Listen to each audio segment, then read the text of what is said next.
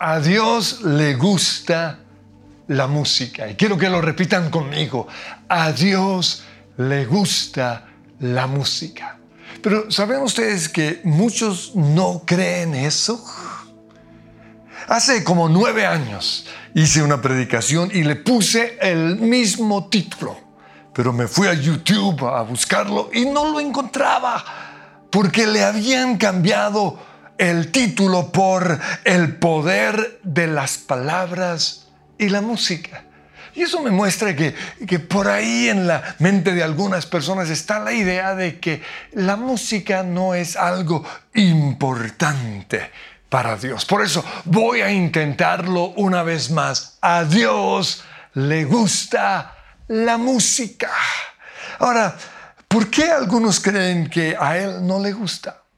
Quizás porque piensan que cuando Dios echó del cielo al lucero de la mañana, Él también echó la música.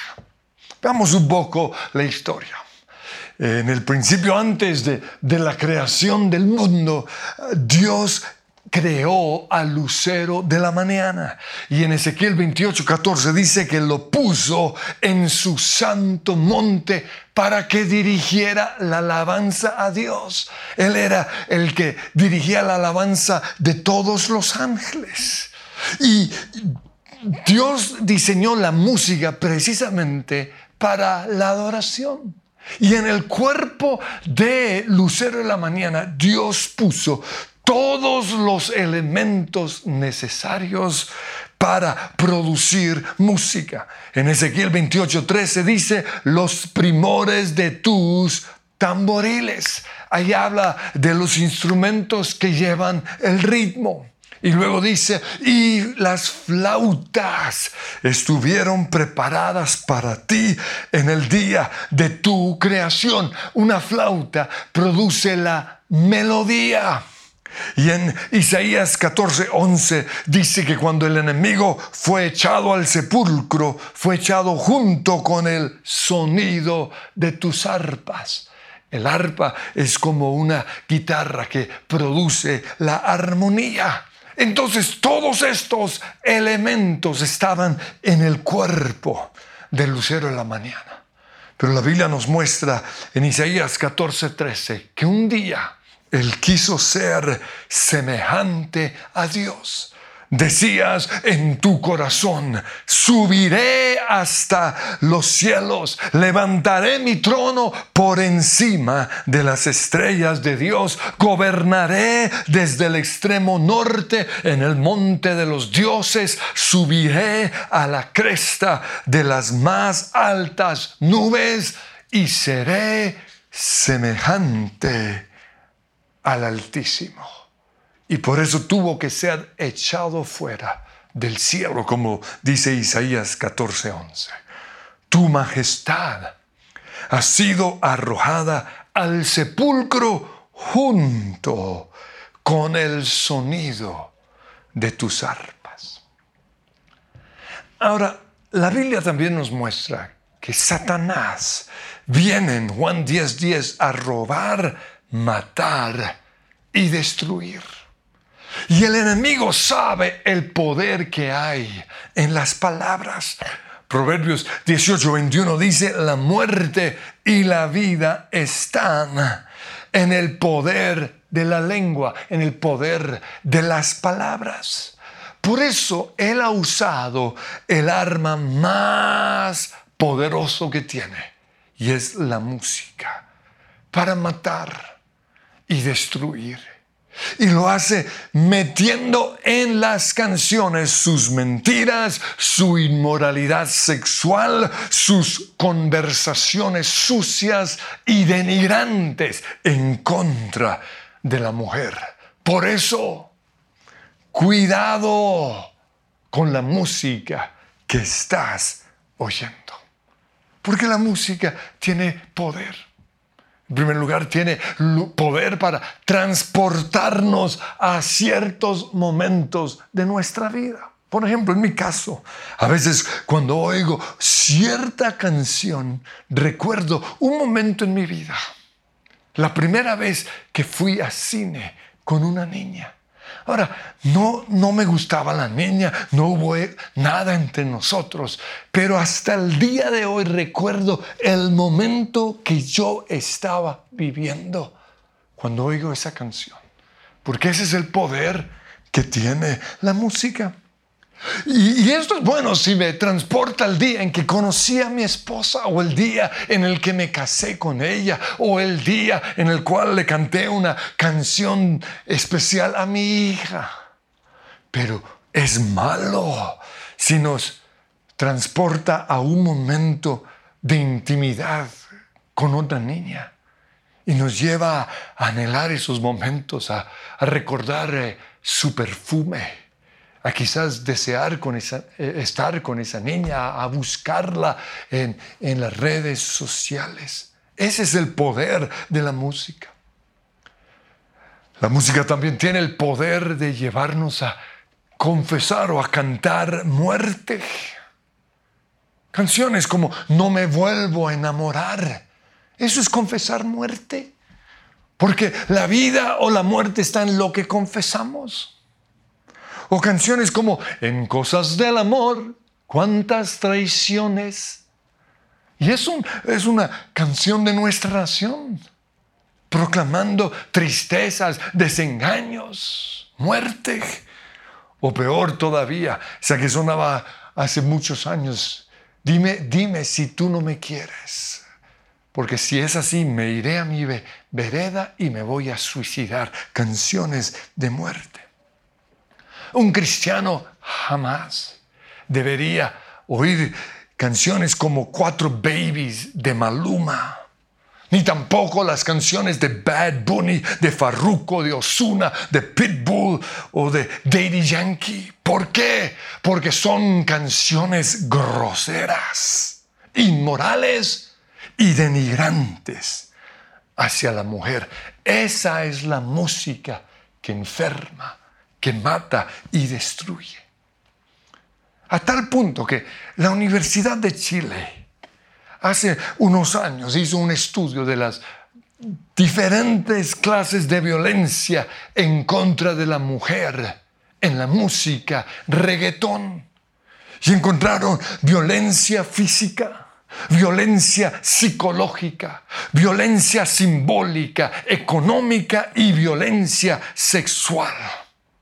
De las 70 canciones de mayor popularidad de ese entonces, solo 11, es decir, el 15% no presentó ningún tipo de violencia. Por eso yo pregunto, ¿cómo es posible que las mujeres que se oponen al machismo sigan oyendo, cantando y bailando esas canciones sucias y denigrantes. Una mujer dice, es que cuando estoy bailando no estoy pendiente de la letra. Otra dice, el reggaetón es música de baile. La letra es lo menos importante, pero eso es lo que el enemigo quiere que piensen. Porque esa letra va quedando en su mente. Y es lo que ha traído como consecuencia tanta inmoralidad sexual, tanta violencia hacia la mujer. Bad Bunny sacó una canción, Yo perreo sola. Imagínense eso. Disque para respetar los derechos que tienen las mujeres. Pero ustedes sabían que perrear es exhibicionismo. Es tener sexo con ropa. Si una persona hace eso en la calle, lo meten a la cárcel por exhibirse. Pero eso es perrear. Según Wikipedia, el objetivo de, esa clase de baile es realizar representaciones provocativas del acto sexual contra las costumbres aceptadas por la sociedad. Y la niña dice, yo hago eso sola, no necesito de los hombres, voy a ser una exhibicionista. Es música de muerte. La música también tiene poder para enfermar físicamente. ¿Por qué? Porque muchas enfermedades físicas se inician con una enfermedad emocional como la depresión, la culpa, el despecho. La música también tiene poder para incentivar la rebeldía. Canciones de protesta en contra de Dios, de los papás, de la sociedad, de los gobernantes. La primera experiencia de liberación que tuvimos con mi esposa fue precisamente o, estaba relacionado con música de protesta. Dios nos mostró que la raíz era un cassette que, que esa niña tenía. Y cuando fuimos dañando o rompiendo el cassette, comenzó esa manifestación diabólica impresionante. Fueron cuatro horas de guerra espiritual. Y la raíz estaba ¿dónde? En la música de protesta.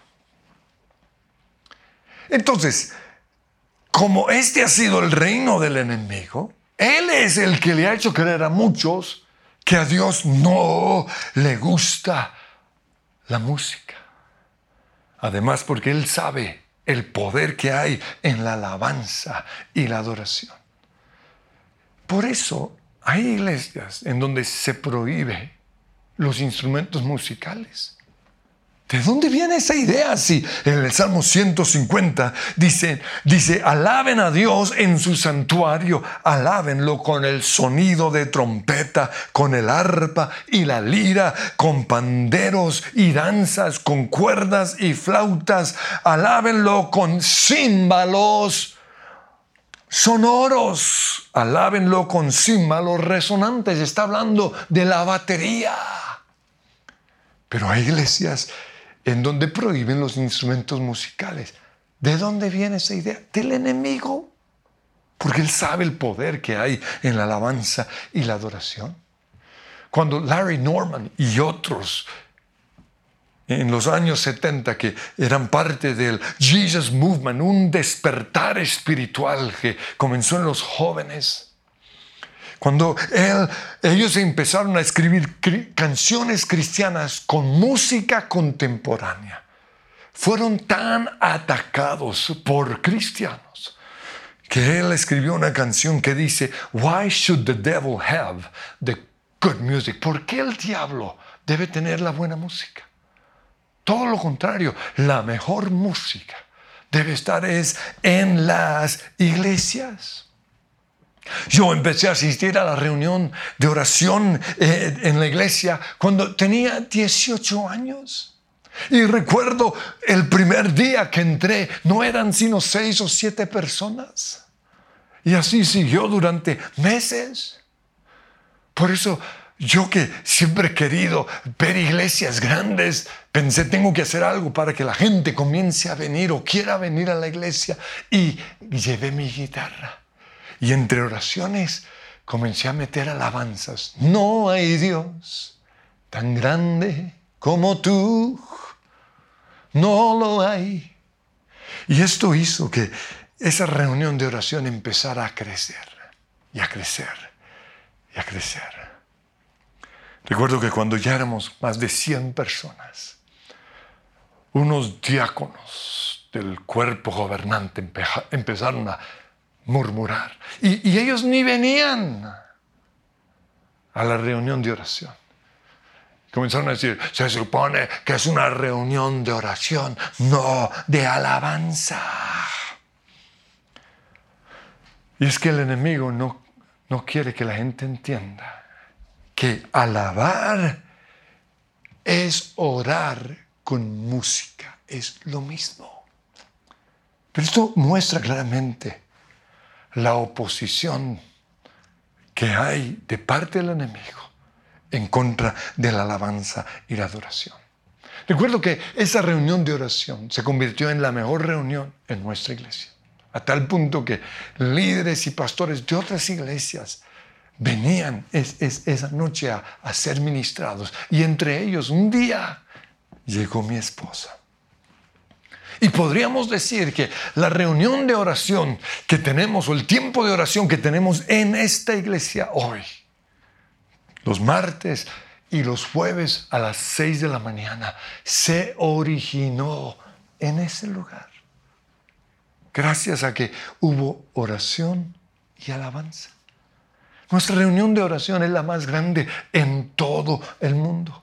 Y aunque en este momento no podamos hacerlo aquí en la iglesia, cada mañana se conectan de 120 hasta 360 mil personas se han conectado a unas mañanas de oración.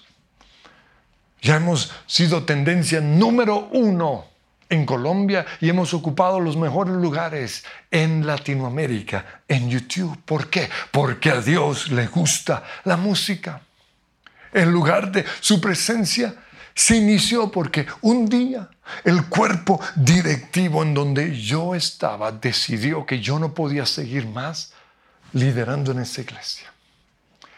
Y un día uno de los ancianos vino y me dijo, yo fui uno de los que voté en contra suya, porque yo sabía que nosotros no le íbamos a dejar hacer lo que Dios había puesto en su corazón. En otras palabras, no íbamos a dejar que nuestra iglesia fuera una iglesia de alabanza y adoración. Pero no fueron ellos. Fue el enemigo a través de ellos. De todos los ministerios de nuestra iglesia, la más atacada es la alabanza y la adoración. Es la más comentada, es la más criticada, es la más odiada, es la más envidiada. Pero también aún dentro del ministerio de alabanza y oración hay, hay, hay luchas. Muchos no, no, no, no, no han permanecido. Hay divisiones. Hay frustraciones. ¿Por qué? Porque el enemigo sabe el poder que hay en la alabanza y la oración. Y por eso apunta todos sus ataques a la alabanza y la oración. Pero a Dios le gusta. Porque en primer lugar, Él lo eligió como el medio para presentarnos delante de Él. Dice en el Salmo 100, versículo 2, vengan ante Él cantando con alegría. Él no eligió que entremos a su presencia de otra manera, no, él, eligió, él eligió la música. Vengan a él cantando. En el Salmo 95, 2 dice, acerquémonos a él con acción de gracias, cantémosle salmos. Como ya vimos en el Salmo 22, 3, Dios habita o se entrona en medio de nuestras alabanzas. Y un claro ejemplo de esto lo vemos en 2 Crónicas 5:13, donde dice que cuando los trompetistas y los cantores alababan y daban gracias al Señor al son de trompetas, címbalos y otros instrumentos musicales, en ese momento la gloria de Dios cubrió el templo en Sofonías 3:17 nos muestra lo que sucede cuando Dios se manifiesta. Dice, porque el Señor tu Dios está en medio de ti y se ha manifestado como guerrero victorioso. Y dice, se deleitará en ti con gozo. Te renovará con su amor. Y en la Reina Valera dice, callará de amor. Dios será tan tocado con nuestras alabanzas que callará de amor. Y la última parte dice, y se alegrará por ti con cantos. En otras palabras, Él va a cantar con nosotros. Puedo oír tu voz cantando sobre mí. Dios le gusta la música. Por eso hay más de 200 versículos en la Biblia en donde se nos ordena cantar. En Efesios 5:19 dice, anímense unos a otros con salmos, himnos y canciones espirituales. Canten al Señor con el corazón. En el Salmo 96:1 dice, canten al Señor un cántico nuevo, canten al Señor habitantes de toda la tierra. En el Salmo 147, 7 dice, canten al Señor con gratitud, canten salmos a nuestro Dios al son del arpa. Más de 200 versículos en donde Dios nos ordena cantar. ¿Saben por qué? Porque a Dios le gusta la música. Por eso en primer lugar, Él eligió la música como el medio, el camino para entrar a su presencia. Pero en segundo lugar, a Dios le gusta la música porque tiene poder sobre nuestro cuerpo. En 1 Samuel 16, 23 encontramos un versículo en donde habla del momento en el cual Saúl estaba siendo atormentado por un demonio.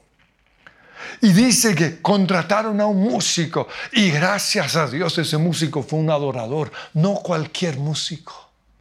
Contrataron a David. Y dice, David tomaba su arpa y tocaba. Y dice, la música calmaba a Saúl y lo hacía sentirse mejor. Y en ese momento el espíritu demoníaco se apartaba de él. Vemos que la música aliviaba su dolor físico. Y eso es lo que sucede cuando alabamos. Dios comienza a manifestarse como el sanador, Yahweh Rafa. Pero también afecta o tiene poder sobre nuestro cuerpo. Cuando oímos el son de la música, el cuerpo de manera inmediata empieza a moverse. Y eso es bueno. Algunos dicen eso es malo, carnal. No. Un bebé es inocente. Y cuando un bebé empieza a oír música, empieza a mover los pies, a aplaudir, a bailar, a alzar las manos. Y Dios quiere eso mismo. Por eso iniciamos nuestras reuniones con canciones alegres, para llevar, para que el son de la música, el sabor, para usar un término latino, nos lleve a saltar, a bailar, a aplaudir, a celebrar. Salmo 100, versículo 1 dice, aclamen con alegría al Señor. Dios quiere cantos alegres, no cantos depresivos de muerte.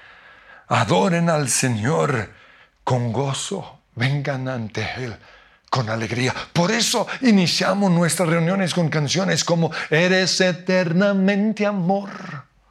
Oh, vívelo, siéntelo en tu corazón, gózatelo. Alegría.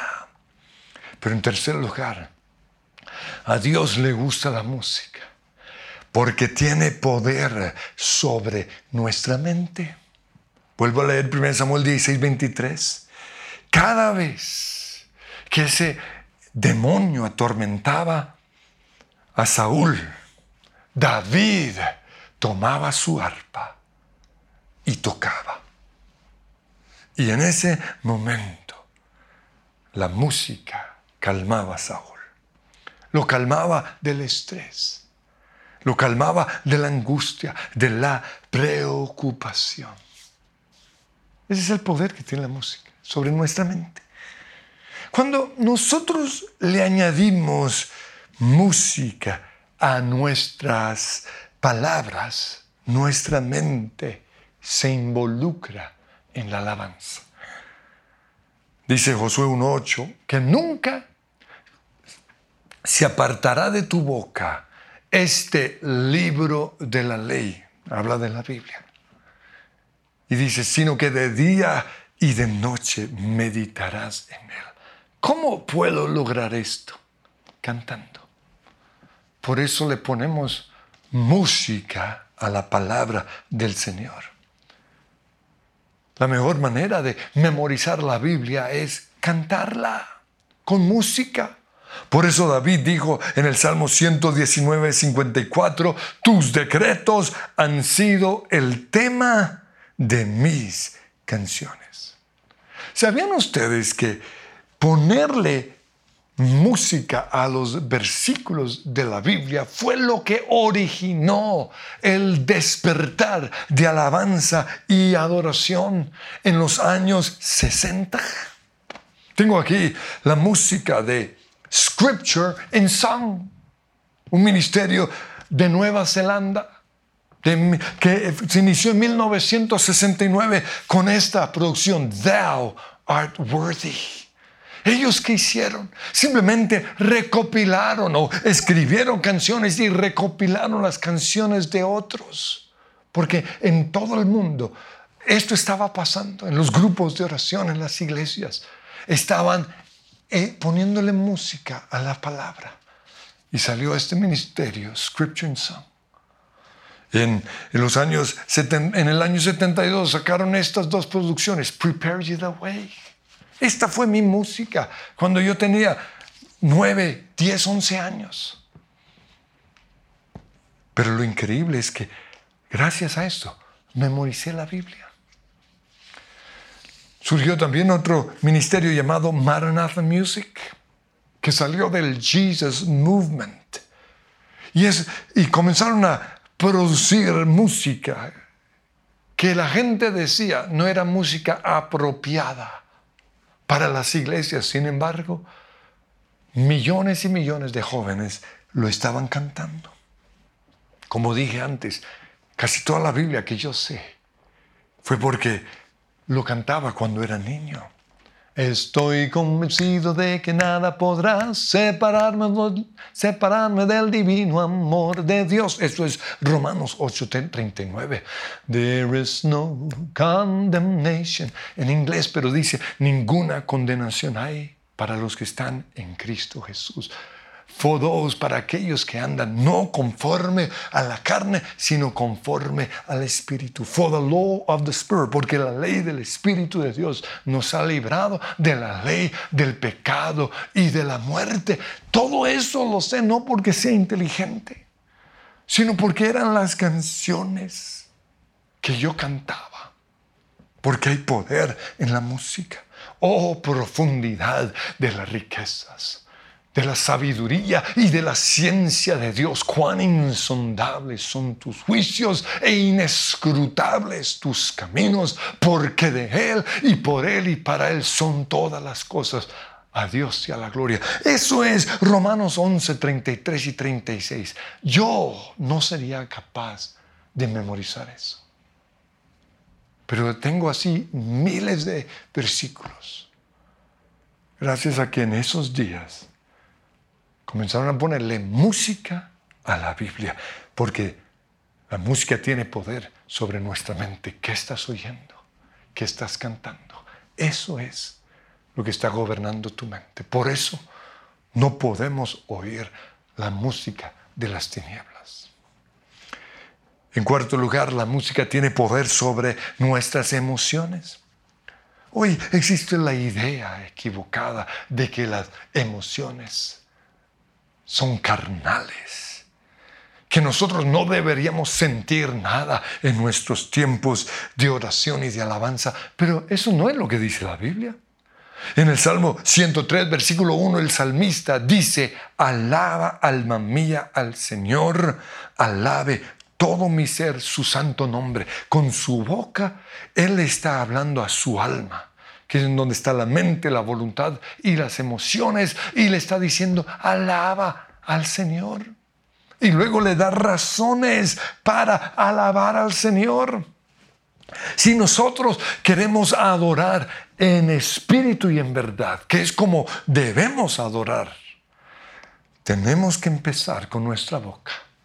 De nuestra boca pasa nuestra mente y de nuestra mente llega al corazón.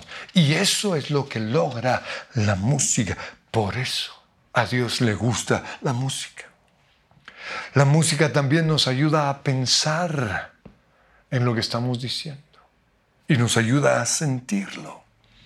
La música nos ayuda a expresar nuestra alegría, pero también la música puede generar alegría. Por eso a Dios le gusta la música. Con la música podemos sentir nuestro amor por Dios. Te amo a ti. Cuando lo cantamos, lo sentimos. Pero también podemos experimentar el amor de Dios. Dios me ama. Ese es el poder de la música. Pero en quinto lugar, la música tiene poder sobre nuestro espíritu. Vuelvo a leer 1 Samuel 16, 23. Cada vez que el demonio atormentaba a Saúl, David tomaba su arpa y tocaba. Y la música calmaba a Saúl, lo hacía sentirse mejor y el demonio se apartaba de él. Afecta nuestro espíritu. Los demonios no aguantan la presencia de Dios. ¿Sabe que una de, las razones por las cuales algunas personas no les gusta la alabanza es porque los demonios que los han estado influenciando, los demonios de depresión quizás, los demonios de culpa, de irritabilidad, de enfermedad y otros más, no aguantan la presencia de Dios que se manifiesta en la alabanza. Y son los demonios los que los hacen llegar tarde a este tiempo de alabanza. O son los demonios los que los llevan a pagar eh, la música de alabanza en sus casas. Pero todo lo contrario, eso es lo que más necesitamos. Si nosotros nos metemos totalmente en el tiempo de alabanza, si le subimos el volumen a la alabanza en nuestra casa, los que se tienen que ir, como vimos acá, son los demonios. Cada vez que David alababa al Señor, el espíritu maligno que atormentaba a Saúl se apartaba de él. Mira lo que dice el Salmo 68, versículo 1. Que se levante Dios y que sean dispersados sus enemigos. Cuando alabamos, Dios es levantado y los demonios son dispersados, que huyan de la presencia de Dios los que le odian. Luego dice que desaparezcan del todo como humo que se disipa con el viento. Aquellos que Dios les ha dado la, capacidad, el don de revelación, cuando ven los demonios, los ven como un humo que desaparece. Y aquí en el Salmo habla de eso. Y luego dice, cuando saliste, oh Dios, al frente de tu pueblo. La tierra se estremeció, los cielos se vaciaron delante de Dios. Los principados en los lugares celestiales se tienen que ir cuando Dios es levantado. Dice 2 Corintios 3:17, donde está el Espíritu de Dios, allí hay libertad. Y finalmente a Dios le gusta la música porque nos hace sensibles al Espíritu Santo. Y cuando esto sucede, se desata el don de la profecía.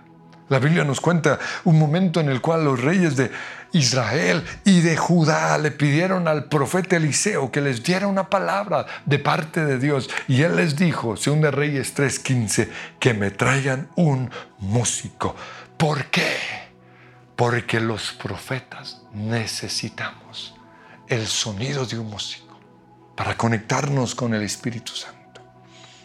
Y dice en el versículo 15, y mientras el músico tañía el arpa, la mano del Señor vino sobre Eliseo y éste dijo, así dice el Señor. Señor, yo te pido que en este momento tu manto profético entre a, a cada casa y que puedan experimentar tu presencia que puedan saber que tú los amas, que tú estás con ellos y que todo va a salir bien.